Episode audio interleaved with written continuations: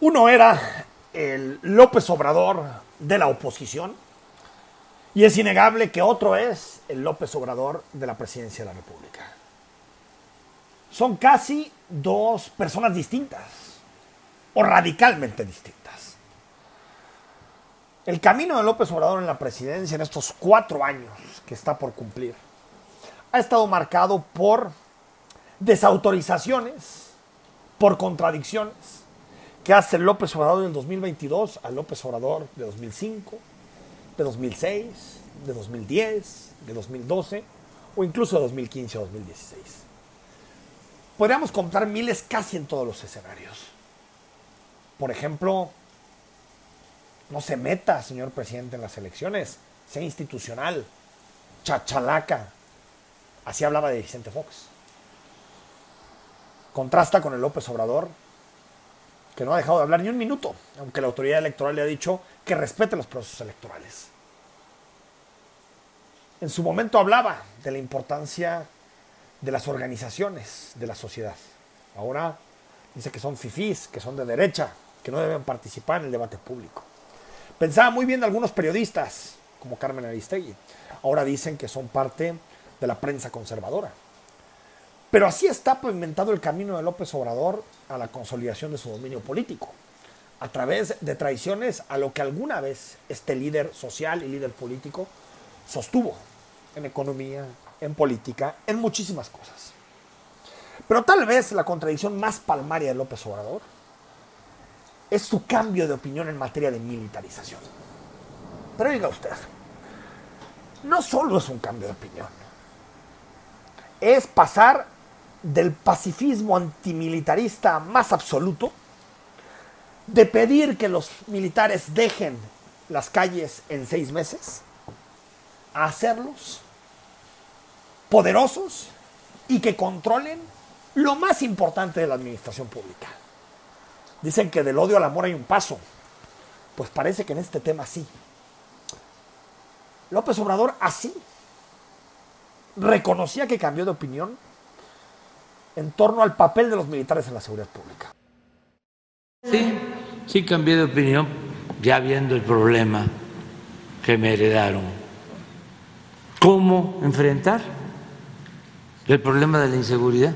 ¿Qué íbamos a hacer con la Policía Federal? ¿Cómo estaba? El pueblo de México estaba en estado de indefensión. Eso no es un cambio de opinión, eso es un bandazo. Hecho y derecho. Las Fuerzas Armadas, chiqueadas por el presidente de la República. Desaparecieron todos los fideicomisos de la Administración Pública Federal. Pero ¿qué cree usted? Los del ejército no desaparecieron. Todas las funciones que supuestamente estaban privatizadas, o eso dijo el presidente, algunas no estaban privatizadas, algunas eran parte del gobierno y del Estado mexicano, pasaron a la Secretaría de la Defensa Nacional hacer aeropuertos, hacer caminos, vacunar, tener una aerolínea propia. Bueno, y lo que se agregue todos los días. Porque queda claro que cada que el presidente enfrenta un problema, a lo primero que hace es recurrir a los militares. Lo defiende. Incluso cuando contradice algunas de sus promesas electorales, como por ejemplo llegar hasta el fondo del caso Yotzinapa defendió a los militares. Así lo hizo López Obrador. No es cierto que se espíe a periodistas o a opositores. No somos iguales a los anteriores. No es cierto. Yo hice el compromiso de que nadie iba a ser espiado. Ningún opositor. Entonces, si tienen pruebas, que las presenten. Y de la misma forma que los defiende en términos discursivos, desde la mañanera, desde el espacio de poder de esta administración, que es la mañanera, también ha hecho todo lo necesario para no enfadar al ejército. primero, recordemos, evitando un escándalo internacional con Cienfuegos, ex titular de la Defensa Nacional, acusado en Estados Unidos de proteger al crimen organizado. Escándalo diplomático montó el presidente de la República contar de que Cienfuegos no se quedara en territorio americano. Pero no queda ahí. El presidente de la República ha decidido darle a los militares el encaje constitucional y legal necesario para que no se preocupen de nada. Por ejemplo, el transitorio propuesto por el PRI, apoyado por Morena, para que los militares estén en las calles hasta al menos el 2028. Aprovecho para agradecerle mucho a los legisladores, a los senadores, porque ayer ya se aprobó la reforma constitucional y se amplía el plazo para que el ejército y la Secretaría de Marina puedan estar hasta el 2028 apoyando la eh, consolidación de la Guardia Nacional.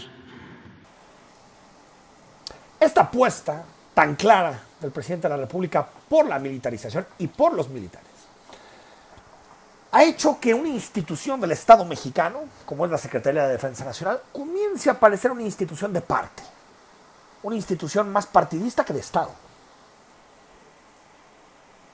Y no nos deben sorprender discursos como el que dio Luis Crescencio Sandoval hace algunos meses. Ahí, con el presidente de la Cámara de Diputados, con el panista Santiago Krill, con la plana mayor de la política y de la clase política mexicana. Ahí dijo que hay algunos que critican al ejército, señalando claramente a la oposición, de un discurso partidista, no un discurso de Estado. Escuchémoslo. Quienes integramos las instituciones tenemos el compromiso de velar por la unión nacional y debemos discernir de aquellos que con comentarios tendenciosos generados por sus intereses y ambiciones personales antes que los intereses nacionales pretenden apartar a las Fuerzas Armadas de la confianza y respeto que deposita la ciudadanía en las mujeres y hombres que tienen la delicada tarea de servir a su país. Y dentro de todas estas, de este, esta operación del gobierno de México para fortalecer a los militares en todos los campos, está también uno de los elementos que más preocupa en México desde hace algunos años. Recordemos que en el sexenio de Enrique Peña Nieto se contrató el software Pegasus, un software que fue adquirido, eh, eh, importado desde Israel. Es un software que actúa que infecta tu teléfono, es un malware, y a través de eso, cualquier instancia que lo utilice puede conocer con quién hablas e incluso puede manipular tu teléfono para conocer tus mensajes y violar claramente tu privacidad. Sabemos, y lo ha dicho en muchas ocasiones la empresa de Israel que elabora el Pegasus, que no se la venden a cualquier hijo de vecino, o sea, no se la vende usted y no, se la no me la venden a mí se la vende solo a estados nacionales. Todo indica, y así lo han denunciado los periodistas Ricardo Rafael y Daniel Moreno, que el propio ejército de la Secretaría de Defensa Nacional los investigó. A ellos y activistas de la sociedad civil. Eso viene dentro de los papeles que fueron hackeados de la Secretaría de la Defensa Nacional. Los propios periodistas dicen tener su teléfono auditado de tal manera que se puede saber que precisamente fue Pegasus el malware que terminó infectando su sistema operativo. A pesar de eso, el presidente dice que no. Dice que eso no pasa. Y uno pregunta, si están todas las pruebas, o está mintiendo o no le dijeron. Ambas son preocupantes. Lo escuchamos. Buscaron eh, reventar la investigación, hablando de más personas, en el caso, por ejemplo, de los militares, eh, responsabilizando a 20, cuando en la investigación son cinco. Y tal vez usted que está del otro lado diga, pero ¿qué tiene que los militares estén en las calles? ¿Qué tiene que los militares se estén fortaleciendo al ritmo que se están fortaleciendo? Al final, los militares son queridos. Ahí están las encuestas de, de estima pública. Y ahí nos damos cuenta que la gente cree más en los militares, por supuesto que en los policías, que en los diputados y que en cualquier mando civil. El asunto es que el poder militar no está hecho para actuar en los escenarios que el presidente les está dando. No está hecho para enfrentar y gestionar los problemas que la presidencia de la República les está poniendo sobre la mesa. Una cosa es partir del realismo político, de decir, a ver, ¿existe en este momento en México alguna institución que se pueda hacer cargo de la seguridad con la misma efectividad que el ejército? Yo creo que la mayoría de mexicanos responderíamos que no. Y que por lo tanto es necesario que en este momento, hoy, que estamos platicando, noviembre de 2022, los militares sigan en la calle. Pero una cosa es esa, y otra es eclipsar cualquier posibilidad de cara al futuro de construir un cuerpo civil, como sucede en las democracias más importantes del mundo, en donde los cuerpos son civiles, no son militares, son civiles, porque los militares tienen que estar en el cuartel. Los militares tienen que estar abocados a temas relacionados con la seguridad nacional, no con la seguridad pública. Y también, en la medida en que se le dan más y más competencias al ejército, cada vez es mucho más complicado controlarlo uno y dos, que no caiga en casos de corrupción, de opacidad. Y creo que eso es lo que nos lleva a una serie de razones por las cuales creo que el camino que ha tomado López Obrador, traicionando su palabra, traicionando lo que durante décadas sostuvo, es bastante peligroso. Primero, porque los militares se empiezan a convertir en un poder por encima de los civiles.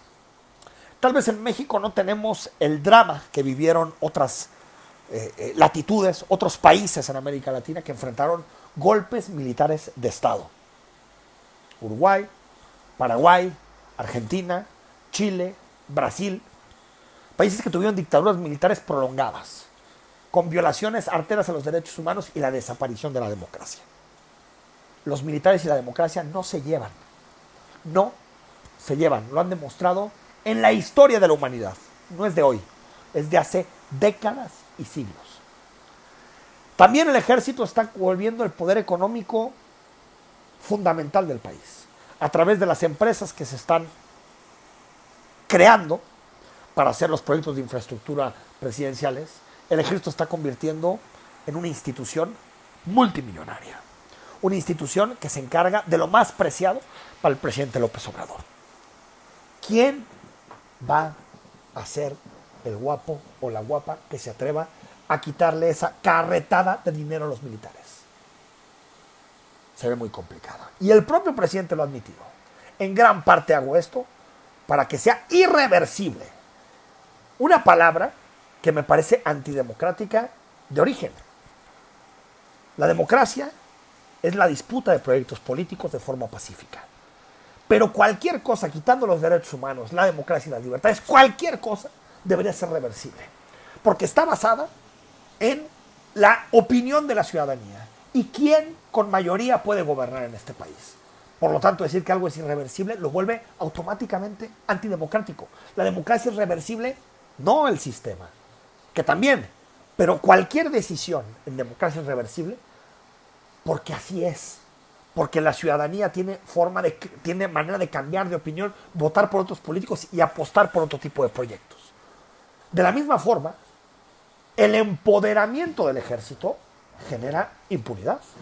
Lo estamos viendo en el caso de Yotzinapa donde el subsecretario Alejandro Encinas quedó herido de muerte después de la investigación.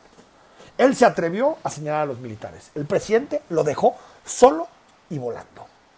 En ese sentido, mientras se aprueban las ampliaciones, no se están creando cuerpos policiales estatales y municipales. Se puso para acompañar el sacrosanto transitorio, apoyar a policías pero realmente este gobierno ha hecho todo lo necesario para desaparecer cualquier apoyo a las policías municipales y estatales, que son las que más tienen que ver con tu vida y con tus actividades diarias. las que tienen que ver con lo que te roban, con la gente que se puede llegar a meter a tu casa, con tu auto, con tus pertenencias y con tus propiedades. Y sin embargo, desaparecidas, borradas dentro del proyecto presidencial. Me parece que la deriva obradorista nos está dejando en un callejón sin salida. O son los militares o son los militares. Y me parece que el eclipse de las alternativas le hace mucho daño a este país. Porque ya hemos probado esta ruta, desde 2006 al menos con Felipe Calderón, y los resultados no son buenos. Y peor, ese ejército que nos da orgullo por su compromiso de no dar golpes de Estado, su compromiso con las autoridades electas, empieza a ser política. El panorama es muy preocupante. Al corte, sigue con nosotros, estamos en imagen.